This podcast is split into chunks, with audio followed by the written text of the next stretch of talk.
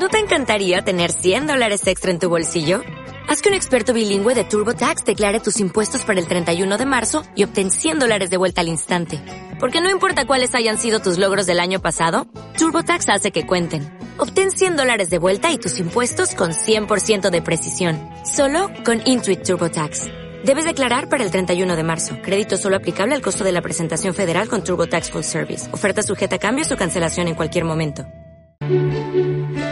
12 y 21 minutos. Ya les avanzábamos que íbamos a hablar de la inversión de la Diputación de Vizcaya en materia de cooperación al desarrollo y que íbamos a recibir a María Guijarro, directora de Igualdad, Diversidad y Cooperación, que espero haberlo dicho todo enterito y bien. María Guijarro, uno. bueno, sí, sí, está muy bien dicho. Así, ah, eso, eso es lo de la tarjeta de visita, ¿no? Eso pone, eso pone y a eso me dedico muchas horas al día, tengo que decir.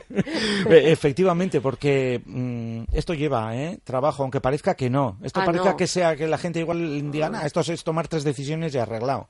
No, no, esto es impulsar, innovar, proyectos nuevos, programas nuevos. Los temas de igualdad son importantes. Los temas de cooperación, ya me contarás, los temas de diversidad, donde incluyes migraciones, asilo, refugio, las personas pertenecientes a colectivos LGTBI y todo eso desde una mirada transversal, porque al final todos esos temas se tocan unos con otros. Y si quieres construir políticas públicas interesantes e innovadoras y creativas para Vizcaya, pues tienes que meterle muchas horas a esto. Y bueno, y con mucha pasión, ¿eh? con muchas ganas además. Que, vamos, de eso damos fe. Cierto es.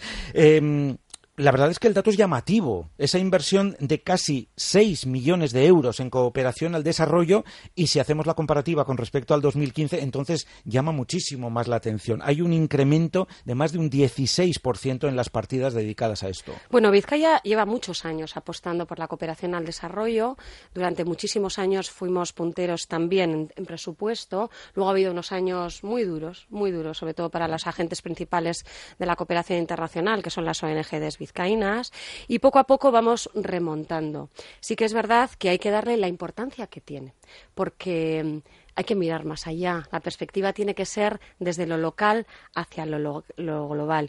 Y eso consiste también en impulsar con recursos económicos proyectos muy buenos, de muy buena calidad, que las ONGs vascas hacen. Este dinero es exclusivamente para cooperación directa en el sur y también aquí. Porque nosotras siempre hablamos, nosotros siempre hablamos que la cooperación al desarrollo son proyectos puestos en marcha en América Latina, en Asia y en África, con nuestro dinero público, con nuestro nuestros impuestos para personas que tienen aún que superar muchísimas dificultades para poder desarrollar sus vidas y sus familias y sus territorios, pero también es educarnos aquí para la transformación social. Eso que decimos muchas veces de tenemos que cambiarnos la mentalidad para poder transformar las realidades, ¿no? Pues en eso andamos y ese dinero ha habido algunos proyectos que fundamentalmente también ha ido a educarnos aquí en esas conciencias críticas. Necesitamos una población que opine ¿eh? y eh, que pelee. Sí, ese, ese requisito imprescindible. Eh, y que conozca, y que conozca, Julen, porque Básicamente eso, porque cuánto desconocimiento hay Absolutamente. En, en, en este campo en concreto, el de la cooperación y el trabajo que hacen las ONG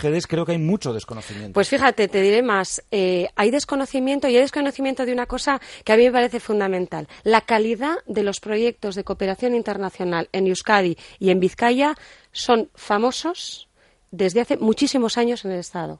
Yo creo que eso es muy interesante resaltar.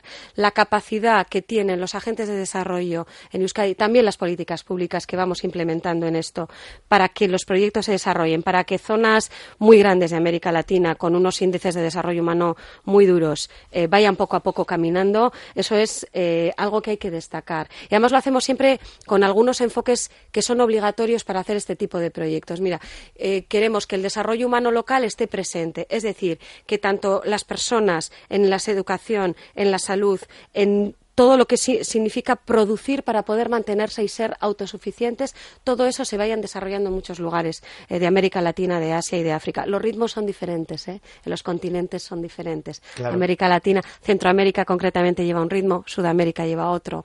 No todos los países de Sudamérica, obviamente. Hablas de Brasil, hablas de México, mm. qué zonas. ¿no? Bueno, hay muchas cosas que contar, pero sí me parece interesante que la ciudadanía vizcaína sepa en qué invertimos también su dinero de impuestos para hacer una bonita y una buena cooperación, algo que los técnicos llamamos cooperación descentralizada.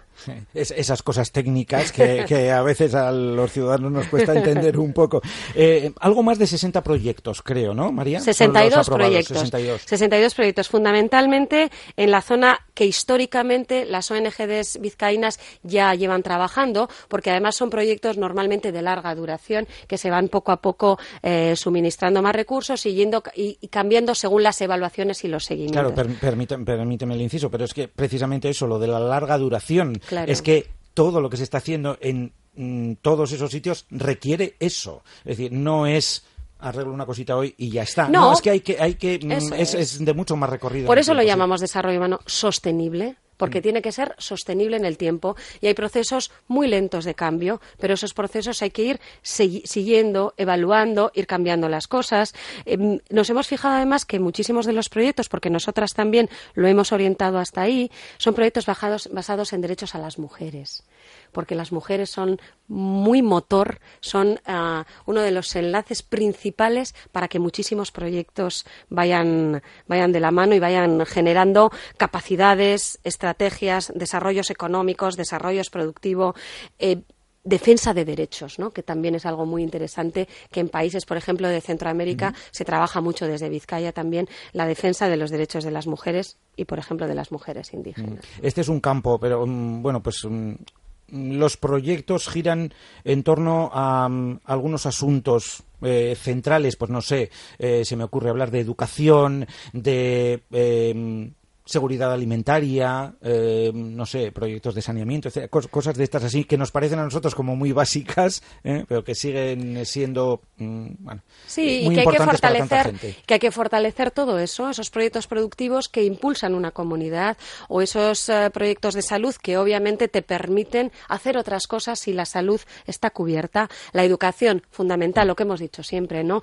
La, educación es un instrumento, es una herramienta fundamental para que no solo niños y niñas vayan construyendo sus propios países, sino que los adultos sean conscientes de sus propios derechos y puedan reforzarse frente a multinacionales que entran en los bosques, frente a gobiernos que no, que no aseguran los derechos humanos, frente a esa soberanía alimentaria amenazada donde no pueden cultivar para poder subsistir.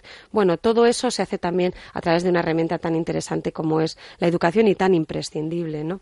Y luego también todos esos procesos, como tú decías, tienen que ser sostenibles en el tiempo porque eso es lo que transforma de verdad. Para otras cuestiones más puntuales tenemos las ayudas de, emergencia, que también están dentro de estas ayudas de estos cinco millones y pico. Nosotras este año, por ejemplo, lo que hemos intentado es que esas ayudas no fueran solo a proyectos de emergencia puntuales, sino que hubiera eh, algo que también técnicamente se dice, que son esas segundas fases de emergencia, donde se consigue rehabilitar, donde cuando se rehabilita se construye mirando a otro posible catástrofe natural, donde las escuelas que han sido derribadas por una catástrofe natural o por una guerra, porque también hay emergencias humanitarias muy prolongadas Quiero decir, no solo vivimos una guerra en Siria que recordamos que no solo lleva un tiempo corto, que lleva, pero en África, por ejemplo, hay emergencias humanitarias, desgraciadamente, que son crisis muy prolongadas. Esos peques, esos jóvenes pierden escuela durante muchos años. Eso es el futuro de ese país. Los recursos humanos de esos países no van a estar, si no están bien educados, no van a poder sacar adelante cuando acabe esas crisis humanitarias. Nosotras hemos intentado que no solo se atienda a las emergencias, que obviamente hay que atenderlas en las siguientes 48 horas y hay que tener lo que hay que tener, los kits de, salud, de abrigo y demás, pero también otro tipo que además las ONGs vizcaínas llevan trabajando tiempo y lo hacen muy bien, muy bien. Sí, es verdad lo de que decías antes de ser un poco referente en el conjunto del Estado, eh, sí que es cierto y no mm, es porque lo digamos nosotros o porque se haga un estudio en Vizcaya, no. es que desde otras comunidades así se insiste y, toman ese modelo y se interesan por lo que se está haciendo. Se interesan porque siempre hemos sido una sociedad solidaria, hemos entendido el sufrimiento de las demás, de las personas que sufren, que además no tienen nuestro estado de bienestar, porque nosotras podemos estar viviendo una crisis, yo no lo niego pero obviamente los índices de desarrollo humano que marca Naciones Unidas dicen lo que dicen, ¿no? Y ahí no podemos. Cuando tú viajas un poco o vives en otros en otras latitudes te das cuenta, ¿no? De la suerte que tienes y porque además estamos apostando por, por la coherencia, ¿no? Y por, y por la la coherencia en cuanto a políticas públicas. Nosotras queremos impulsar en, en, en este tiempo que estamos trabajando en la gestión pública de esto, queremos impulsar también que desde todas las políticas públicas contemplemos la cooperación internacional y lo internacional también desde esta perspectiva, desde el sufrimiento de la gente, desde poner a la persona en el centro del desarrollo. A mí lo repito muchas veces porque en, mi otra vida, ¿verdad?, de no política, pues también lo he vivido así. A las personas hay que ponerlas en el centro y sobre eso tienen que girar las políticas y las de cooperación internacional las que más. Tenemos que ser corresponsables con esos objetivos que se marcan ahora desde Naciones Unidas, que se llaman los ODS, que son los Objetivos de Desarrollo eh, Sostenible, que antes venían los Objetivos de Desarrollo del Milenio, ¿no? Vienen precedidos de eso y que marcan un poco cuáles son los índices que son soportables en un mundo tan global de pobreza, de analfabetismo, de mortalidad materno-infantil, de tantas cosas que hay que construir en el mundo. Y desde Vizcaya llevamos mucho tiempo ¿eh? construyendo eso y ahora además poniéndole acentos al tema de mujer, al tema del desarrollo sostenible, al enfoque de género, bueno, a esas cosas. Eh, y yo insisto, eh, antes de cerrar, en eh, mm, cómo vamos recuperando terreno. Que y es que cuando hablamos de estas cosas, a mí solo hablar de cifras hemos hablado de muchas más cosas, ¿eh? pero hablar de cifras me parece tan frío, por lo que decíamos ahora precisamente que los protagonistas son las personas, ¿no? Eh, y las personas no se cuentan con números, también, pero no se cuentan con números.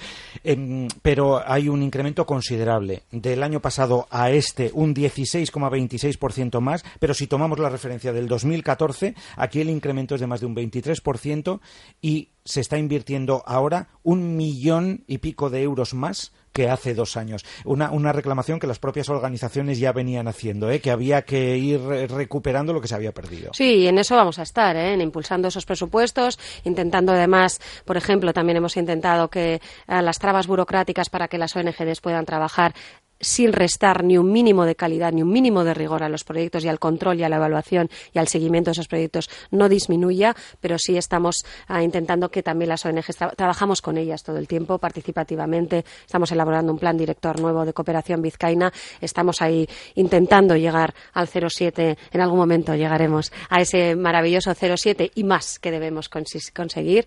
Y bueno, ahí andamos mm, eh, trabajando eh, la gestión pública de la política junto con las organizaciones organizaciones de la mano para que participativamente invirtamos lo mejor que sabemos los impuestos de las vizcaínas y los vizcaínos también en esto, en la cooperación internacional al desarrollo. María Guijarro, directora de Igualdad, Diversidad lo voy a decir en orden, y cooperación de la Diputación de Vizcaya. Es que ricasco, un abrazo. Es que ricasco, Suey. ¿No te encantaría tener 100 dólares extra en tu bolsillo? Haz que un experto bilingüe de TurboTax declare tus impuestos para el 31 de marzo y obtén 100 dólares de vuelta al instante. Porque no importa cuáles hayan sido tus logros del año pasado, TurboTax hace que cuenten. Obtén 100 dólares de vuelta y tus impuestos con 100% de precisión. Solo con Intuit TurboTax. Debes declarar para el 31 de marzo. Crédito solo aplicable al costo de la presentación federal con TurboTax Full Service. Oferta sujeta a cambios o cancelación en cualquier momento.